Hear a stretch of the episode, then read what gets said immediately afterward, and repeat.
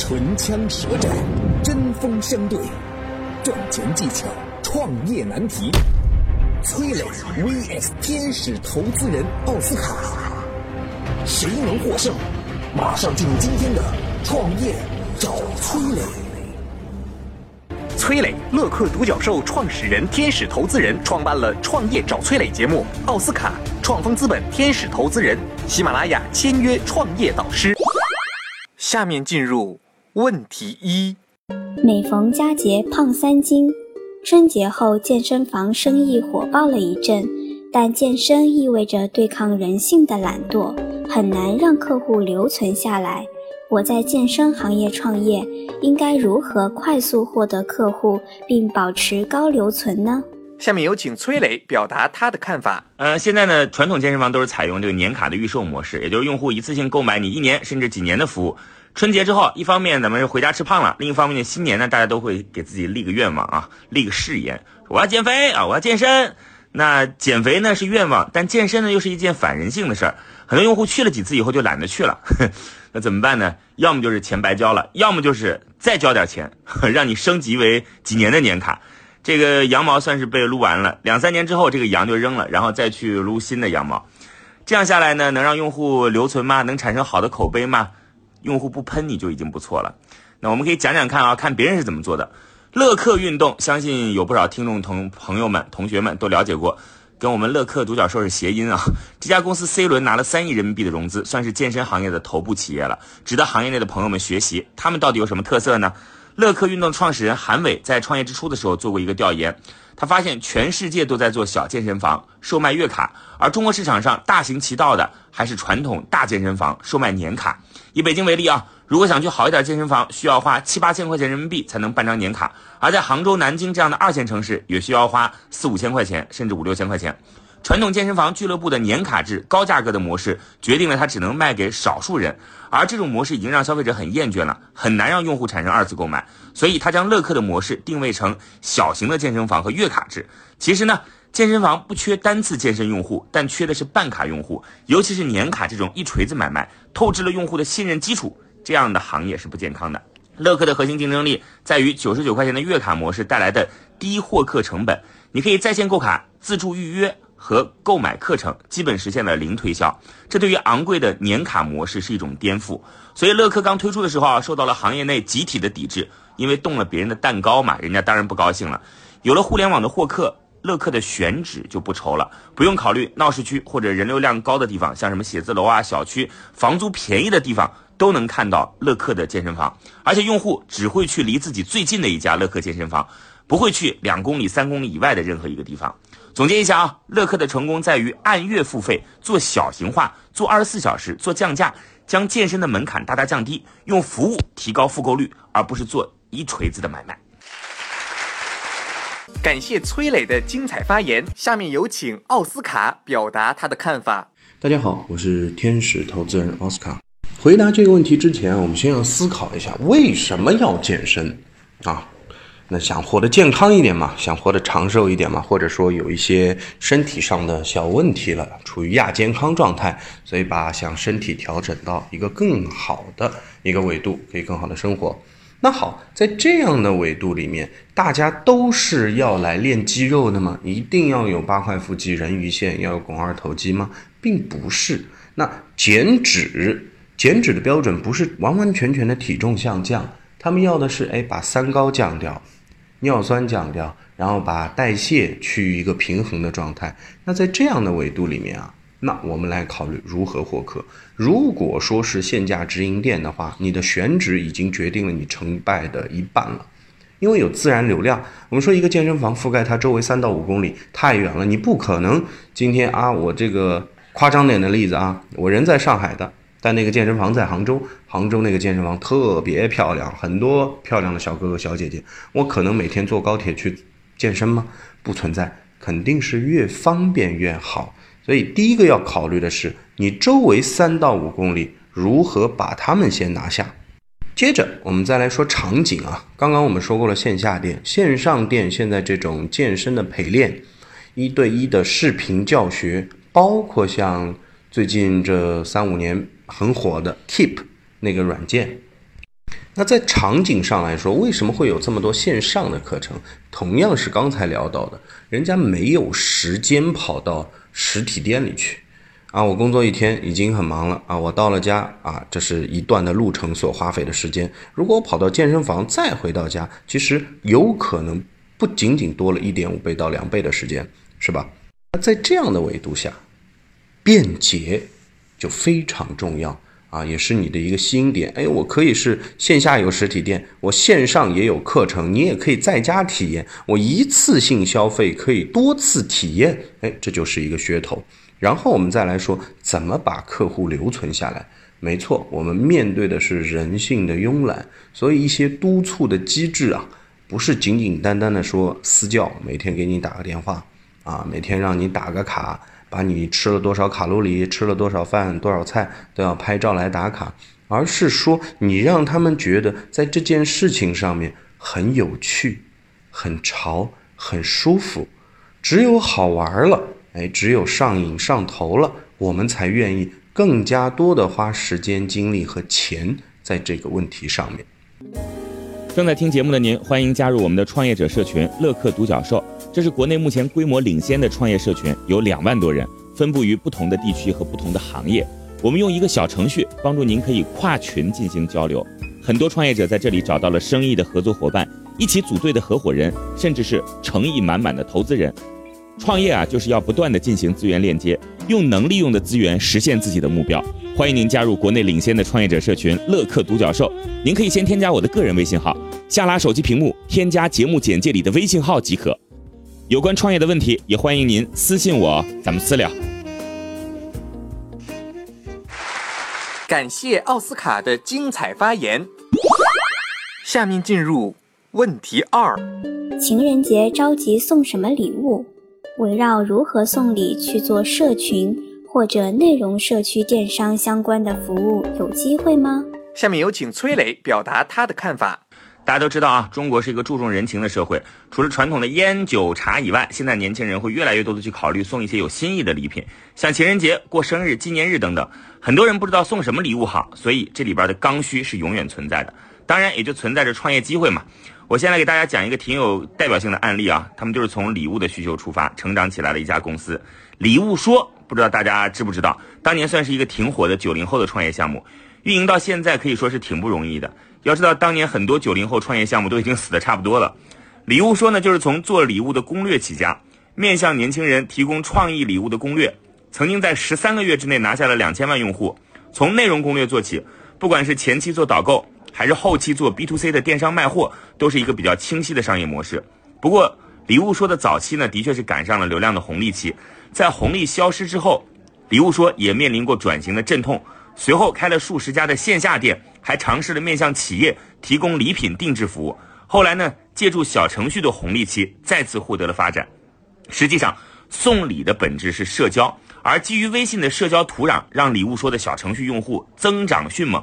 因此。社交电商成为礼物说当下的主要阵地。从融资上来看啊，礼物说 B 轮拿到了三千万美元的融资，去年完成了一亿人民币的 C 一轮融资。可见，从教人如何送礼切入，也能够做成一个比较大的生意。再从市场空间来看，中国的礼品行业的销售收入呈现快速的增长趋势。早在二零一六年，我国礼品行业的市场规模就超过了三点二一万亿元。而在二零一七年，礼品市场的销售规模已经达到了三点四六万亿元。所以，围绕如何去送礼，不管是做社群还是做内容，都是很有机会的。关键点在于你能不能提供给用户切切实实的帮助，更高效的解决他们送礼的难题，甚至于围绕礼品做个性化、人性化、创意化和定制化的服务，都会有非常大的机会。感谢崔磊的精彩发言。下面有请奥斯卡表达他的看法。大家好，我是天使投资人奥斯卡。哎，这个题目有点儿意思啊。这个意思我觉得有点割裂。什么意思呢？他说，呃，情人节要送礼啊，所以呢，他要在社区里面，要在内容上面做些创新。那任何的创新，任何的买卖供求关系，我们都说的是一或二就是频次。情人节一年满打满算。啊，西方的情人节，白色情人节，我们的七夕节，是吧？哪怕我再算上什么单身节啊、双十一的单身啊，再算上什么呃女生节啊，也就那么五次啊。你要围绕着他们，一定要到这个时间点再来送这个礼，再来用你的服务，那就差了。可是。社群和内容的社区电商，我觉得是一个非常好的风口，也是有很多人愿意去做的一件事情。因为这里面逻辑是什么？是私域流量。你的流量不仅仅是在各大平台，不管你微博也好、微信也好、抖音也好，当他们因为你能够帮他们选到好的产品，哎，物美价廉的产品，体验也好，服务也好，在这样的基础上，人家相信你了。哎，我可以从这里面来买更多不一样的内容。假定人家说啊，有那种土味的情话，说嗯，人家只过二月十四号，我天天给你过情人节，你也可以有啊。那我在这儿的话，我就可以每天来送一束花啊，给你喜欢的女生啊，是吧？那这样的话，它的使用频次就起来了。在内容创新的过程当中，你一定要去思考怎么和客户。更多的产生互动，而有更多的产生了互动之后呢，你就有更多的消费产品的可能性，也可以兜售更多的产品。那最后我们来说说，嗯，这个内容做好了，互动做好了，你总要变现吧？啊，流量有了，你要变现吧？那在这个变现的维度里面，我觉得会员制啊是一个非常重要的关键点。像我们。全球零售业的巨头沃尔玛，嗯，它是零售大卖场，对吧？但它下面有个子品牌叫山姆会员店，你一年一定要交个一百多块钱的，成为它的会员才可以去买它里面的货。但里面的货真的是货比三家里面最便宜的吗？不尽然，但是品质 OK，因为有品牌。他们赚的是什么？产品的毛利都是在账面上看得清楚的，成本也是看得到的。有一个东西是看不到的，那是什么？就是会员费。那你说这个会员费里面它成本有多少呀？对吧？它只是买了个进入的门槛，对不对？所以我们在做内容、做社群、在做社交的时候啊，一找到切入点，二把内容和互动做起来，三会员制是必然的趋势。正在听节目的您，欢迎加入我们的创业者社群“乐客独角兽”。这是国内目前规模领先的创业社群，有两万多人，分布于不同的地区和不同的行业。我们用一个小程序帮助您，可以跨群进行交流。很多创业者在这里找到了生意的合作伙伴，一起组队的合伙人，甚至是诚意满满的投资人。创业啊，就是要不断的进行资源链接，用能利用的资源实现自己的目标。欢迎您加入国内领先的创业者社群“乐客独角兽”。您可以先添加我的个人微信号，下拉手机屏幕添加节目简介里的微信号即可。有关创业的问题，也欢迎您私信我，咱们私聊。感谢奥斯卡的精彩发言。下面进入问题三：中国第一胖半年减重二百八十四斤，围绕减肥会存在哪些创业机会呢？下面有请崔磊表达他的看法。减肥啊，作为一个刚需，当然会存在很多的创业机会了。我们先来看几个案例啊。美女创业者谢月辞职之后呢，创办了沙拉外卖品牌瘦沙拉。筹办三个月之后，瘦沙拉正式上线了售卖，面向都市的白领群体，主打健康瘦身。瘦沙拉的日单量在五百个左右，日销售额将近两万，复购率超过百分之五十。沂蒙山区的一个妇女生孩子之后呢，身体发福，为了健身减肥呢，就去县城里边学了两年瑜伽。学习期间，她发现很多同学都来自农村，就想到到乡下去开一个瑜伽馆。一开张。报名来学的人就超过一百人，年龄大的有六十多岁的。半年之后，他又在其他的乡镇开了分馆，生意做的是红红火火。九零后海归创业者朱潇潇做的口袋减脂营，收费每个月一千块钱，为用户提供减脂训练、饮食方案、教练答疑指导以及打卡督促等服务，月服务用户数达到了五千人，月收入五百万，年收入几千万。你看啊。围绕减肥创业的思路各种各样，每个细分方向都有非常大的机会。我们再来看一组数据：中国保健协会减肥分会统计的数据显示，中国大概有三亿人超重，有一亿人肥胖。二零一六年全国减肥消费市场的总规模超过两千亿，在一亿多肥胖伴有并发症的人群当中，大部分都在用药物控制，没有通过饮食结构调整、心理辅导、运动指导以及定期教育等生活方式干预来控制自己的体重。世界卫生组织也曾发出警告啊，超重和肥胖是全球引起死亡的第五大风险，全球每年胖死的人至少两百八十万。肥胖已经成为严重的社会问题，科学减肥刻不容缓。所以呢，选择将减肥作为创业方向，也是解决社会问题嘛。不管是从市场空间还是从社会价值，都是一项值得做的事儿。最后呢，在减肥行业中有句话叫做“减不完的肥，赚不完的钱”。所以呢，减肥是一个需要长期坚持的事儿。对于饮食习惯差的人，就算减肥成功了，也容易反弹，因此便形成了发胖减肥、发胖减肥这样的循环状态。这就造就了减肥瘦身市场周期会很长。由于具备长期消费、循环消费的特点，减肥瘦身行业也被誉为永远的朝阳产业之一。感谢崔磊的精彩发言，下面有请奥斯卡表达他的看法。大家好，我是天使投资人奥斯卡。我把这个问题啊切成三段，一叫早期预防啊，你在早期的时候，哪怕你没有肥胖，但是你总要注意吧，不能太浪吧，一浪就胖起来了。那胖起来之后，就进入我们第二阶段，如何来有效的、合理的减脂减肿？因为每一个人啊，我们都说每一个人都是特定的啊，都是唯一的。如果说都是特定的话，那我们广而泛之的说什么？来，你一天给我去跑个五公里，来，你一天给我跳一千个跳绳儿。啊，这些就不一定适合每个人。长跑有些是伤膝盖的，可能你在长跑之前要先学会如何慢跑，对吧？跳绳也是一样的。我们要找到自己合适的减肥方法。那这里面是什么呢？讲的就是细分领域，因为人群是不一样的。你说产后修复啊，这个身材也是要减脂吗？啊，生个娃胖了好多嘛？啊，怎么调养一下？这种方法和那种小年轻啊，刚刚大学毕业或者刚刚进入大学，啊，是个龙精虎猛的这种减肥方法又不一样。那你像我，像这种三四十的啊，慢慢的跨入中年油腻男了。平时我们的工作可能大多数要么是在飞机，要么是在高铁，要么就是坐着，是吧？然后应酬比较多，喝酒比较多。对于我们如何把碎片化的时间可以用来减肥，那也很重要。那第三，我们再来看老人啊，老年人了，你让他去做一些剧烈运动也不合适，是吧？那这些老人他们要的真的是练八块腹肌吗？不是啊，人家要的是健康长寿。所以在细分领域里面，如果说减肥有方法有套路，能够做到私人定制的话，也是会是一个非常好的方向。那最后第三段，第三段叫什么？叫售后服务啊，要跟踪的。OK。我自己的减肥经历，我在一七年的时候减了大概将近十六斤，哎，很好。一八年的时候没有注意，蹭蹭蹭又胖上来了，胖了二十斤。那现在我要重启了，对吧？那好，重启的时候就会有售后，我会去找，哎，一七年我那个教练还在不在啊？甚至定的那些课程我能不能起来？这种售后的跟踪服务啊，是很有必要的。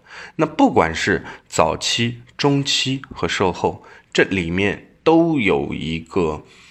提醒的一个功能定位，就是说，你给他定好的方案，你给他配好的套餐，你给他制定好的特定的内容，你要有个督促的过程。